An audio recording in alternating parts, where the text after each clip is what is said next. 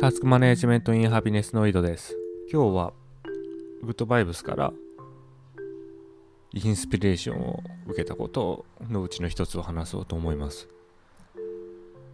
まず、グッドバイブスだと計画を手放すということをします。という、まあ、ことをするという話があります。まあ、計画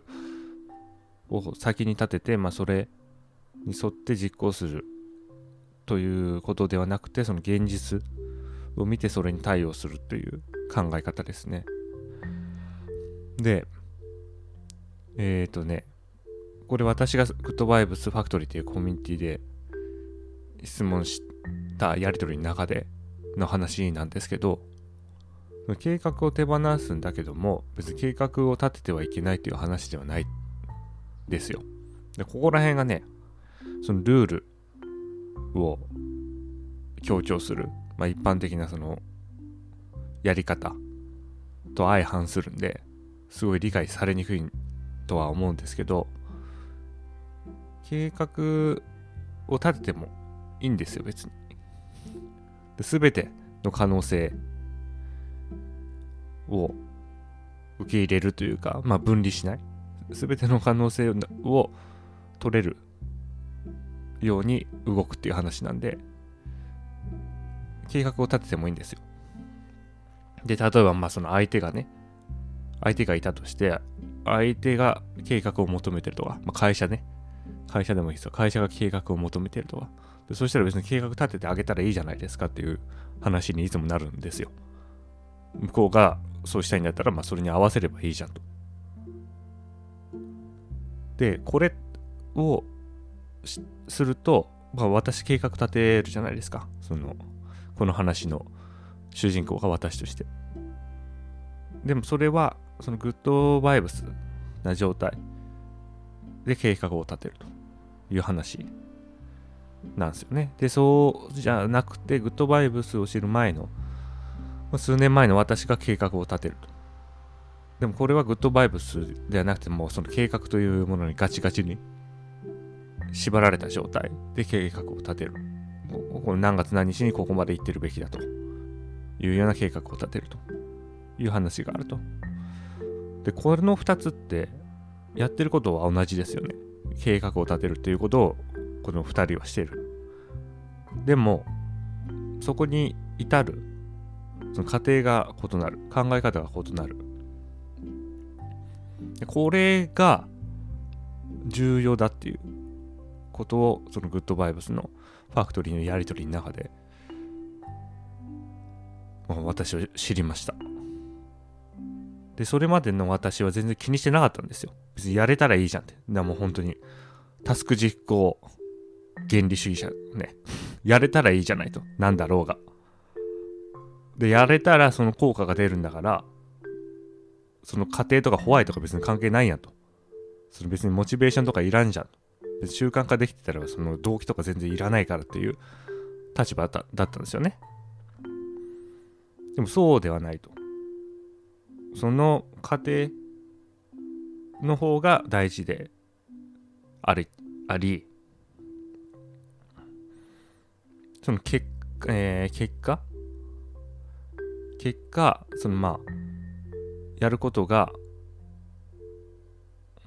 うんグッドバイブスをやらない人と同じであろうが別に何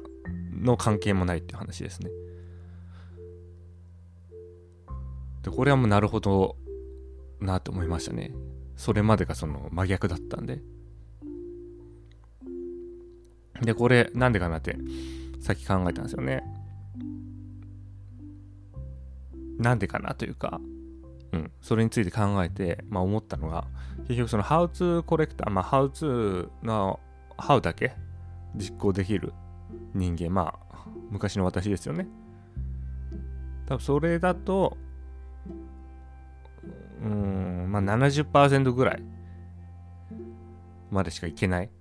のかなともいうふうに思います。何かって言われたら別にこれといった定義はないんですけど、その突き詰めるところのね、70%のタスク管理であったり、まあ生産性であったり、効率化であったり、そのな 何をその生産性のアウトプットとして効率化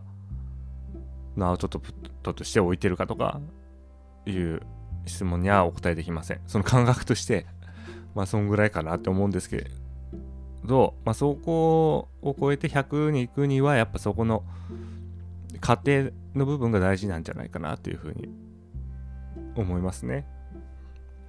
で、こんなことを考えてて思い出したのが、マニアナの法則ってやつですよ。マニアナの法則っていうのは、マニアナの法則っていう本に書かれてる、今日来たことは明日やれっていう法則のことをここでは指します。で、あれが、あのー、一時期流行ったというか、まあ今でもね、そのタスク管理の一つの定説という風になってるんですよね。で、私も、まあ、それが流行った時はなるほどと。ま、このルールでやっときゃ大丈夫だと いうような感覚でもう、もろ手を挙げて賛成していました。で、まあ、今考えると、というかまあその後数年経ってからもずっと思ってたんですけど、雑じゃない？今日来たことは明日やればいいって、雑すぎじゃない？現実はそんなことないですよね。実際。まあ自分もそうでしたけど、そう実感しましたけど、その後。そんなそのルールで全部、あの、うまく回していけるほど現実は甘くないというか、あの、簡単じゃないですよ。で、まあ一つに、あの、マニアナの法則の中で、出てた例がなんか自動車整備工場の例なんですよね。その自動車整備工場 A、B があって、まあ、A はあの依頼が来たらもうすぐ取り掛かる感じな工場と。で、B は、え、今日依頼が来てもちょっと今日はもうできませんと。明日以降にやりますという B 工場。で、A 工場の方はその依頼をすぐ受けてるともうその整備のスケジュールがもうぐちゃぐちゃになって、で、お客さんに迷惑がかかると。B は、ちゃんとその日にやることは決めてて、で、明日以降に新しい仕事は回すから、ちゃんとスケジュールが立ってて、で、お客さんに信頼されるから B の方がいいでしょっていう、まあ、論理展開なんですよね。で、まあ、そこだけ見たら、その論理展開正しいんですよ。当たり前ですよね。そういう展開に持っていくためにその著者が考えた論理構造なんだからそんな当たり前なんですけどでも現実はそうじゃないですよねで本当に急ぎの案件もあるしその日にやんないといけないでそんなのを突っぱねてたらそれこそそっちの方がその信用を失いますよねまあこれは一つにねまあ前々回から言ったその単純化を求めるというか人間がねこの法則に従っておけば大丈夫っていうのを求めるというところに響くんだと思いますけど、当時の自分にも響いたんだと思いますけど、そんな判断じゃないじゃないですか。で、まあ、まずそれが一つね。で、それがタスクシュートと考え方が同じであるっていうことが、まあ、言われてました。今も多分言われてます。で、ここでさっきの話に入ってくると思うんですよね。やってることは見た目一緒だと。マニアーナの法則もタスクシュートも。でもじゃあ、でで私は違うと思ってるんですよ、その過程が。で、何が違うのかって言ったら、マニアーナの法則は、そのルールを信奉して、まあ、それで処理するというのが特徴だけども、タスクシュートの方は、自分のタスクシュートを見るわけですよ、今日の。でも就寝時刻もしくは帰宅時刻まで予定がパンパンに入ってるのを見るわけですよね、目で。で、その結果、あ、今日はできませんと。じゃあ明日以降にしましょうかっていう話になっていくわけですよね。マニアーナの法則はもう完全に自分の頭の中でも終わらせる。もうそのルールあるからごめんと。今日できませんと。明日以降にしますっていう勝手に処理するね、これ。プログラムで。で、まあ、タスクシュートの方は、タスクシュート、自分のタスクシュートっていう現実を見てるわけですよ。で、見た上で、まあ、入らないから、ドアあがいてもね、その人にとっては。入らないから、あ、じゃあ明日以降になりますという話になるわけですよ。でやってることは一緒だけれども、そこの過程が違う。で、タスクシュートの方は、より現実を見に行ってる。っていう違いがあるのかなと思いますあであこの話の前にちょっと話しとこうと思ったんですけどであんな雑なね雑な法則がなんで受けたのかっていうふうに思ったんですよでそれは来た依頼はすぐにやないといけないっていうイリュージョンを多くの人が持ってたからかなと思います。で来た依頼をまあその場でやるってもうその人の多分勝手ですよね。その依頼者っていう現実に多分聞いたりしてないですよね。これどんだけ重要かとかどんだけ急ぎかとか。いう現実を無視して自分のルール自分の主義をそのタスクの実行のなんだろう、まあ、着手の理由付けとして使う。でこれも完全頭の中の話ですけどイリュージョンだから。ただその 来た依頼をすぐにやる必要があるっていうイリュージョンよりも来た依頼は明日以降でも OK っていうイリュージョンの方が現実世界とああの合ってたから現実世界に合ってたから受け入れられてあなるほど本当だっていう風になったんじゃないかなっていうふうに思うんですよ。でまあこれはイリュージョン対イリュージョンの対決で多くの人が持ってるうんうん来た依頼なんか頼まれたらすぐにやらないといけないっていうイリュージョンよりも来た依頼を明日以降にやっても問題ないというイリュージョンの方が現実に即していた。でこれはまた現実ならなんとかなるとかいう話に近いと思うんですけどね。別に。結局、結局まあ現実だったらいくらでも導入でもなるから、その期限っていうのは人が作ったもんだから、そんなもんいくらでも動かせるっていう話に、同じ話じゃないですけど、近いから明日でもいいという話の方が、現実に合っていたし、で受け入れられたっていうふうに思うんですよね。で、さっきのマニアーナとタスクシュートの話になってくると、タスクシュートの方が現実を見てると。で、ただ、結局タスクシュートを現実を見ているっていうふうにさっき言ってましたけど、それ現実じゃないですよね。タスクシュートを見てるだけなんですよね。タスクシュートに出てる帰宅時間とか就寝時間を見て、あ、ちょっと無理ですって言ってるだけだから、これは本当は現実じゃない。これ最近佐々木さん、多分まずっとおっしゃってますけど、別にタスクシュート通りにやる必要は全くないわけですよ。誰もそんなこと言ってないわけですね。そのタクシュート通りにやらないといけないっていうふうに思い込んでるのは自分の頭の中だけなんですよ。だからこれもまた現実ではないっていうふうに言えるんですよね。そうだから現実的な正解は依頼が来たらその各依頼ごとに今日やった方がいいのかどうなのかっていうのをその依頼者とか自分の現実とかを全部見に行ってその上でどうするか決めるっていう。全く誰にも刺さらない。結論になるわけですよね。言っても都度都度考えて決めましょうっていう。全く何のルールでもない。結論になっていくわけですよ。でもそれが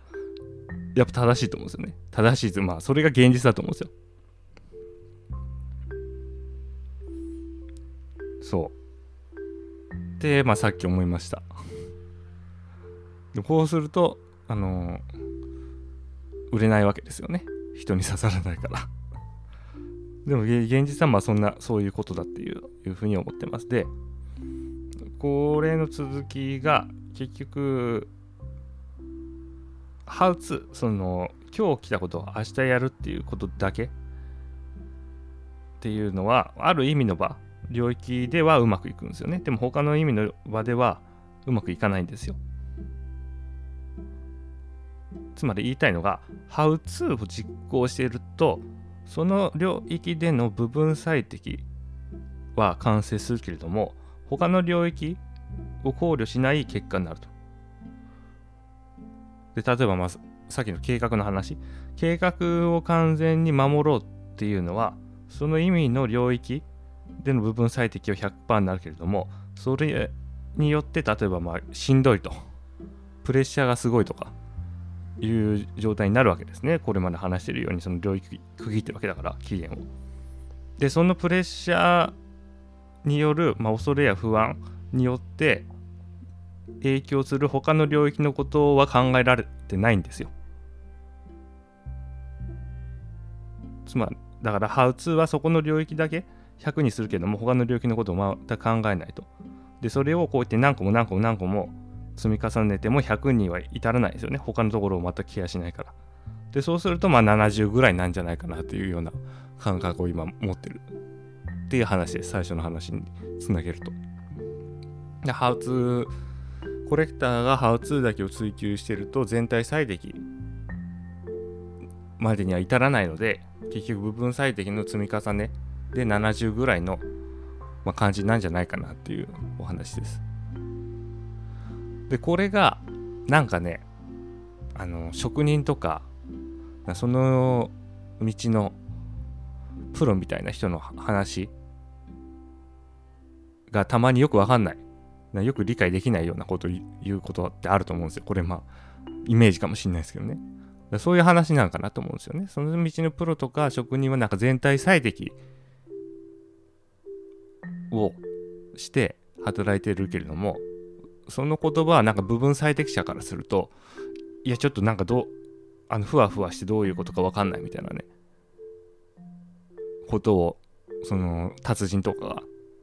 言うことがあるんじゃないかなっていうふうに思うんですよね。だからよく分かんないっていうこのことは自分のその文法とかね論理の枠の外の話を多分してるんじゃないかなというふうに思います。うん。はい。ということで今日はこの辺で良いタスク完了。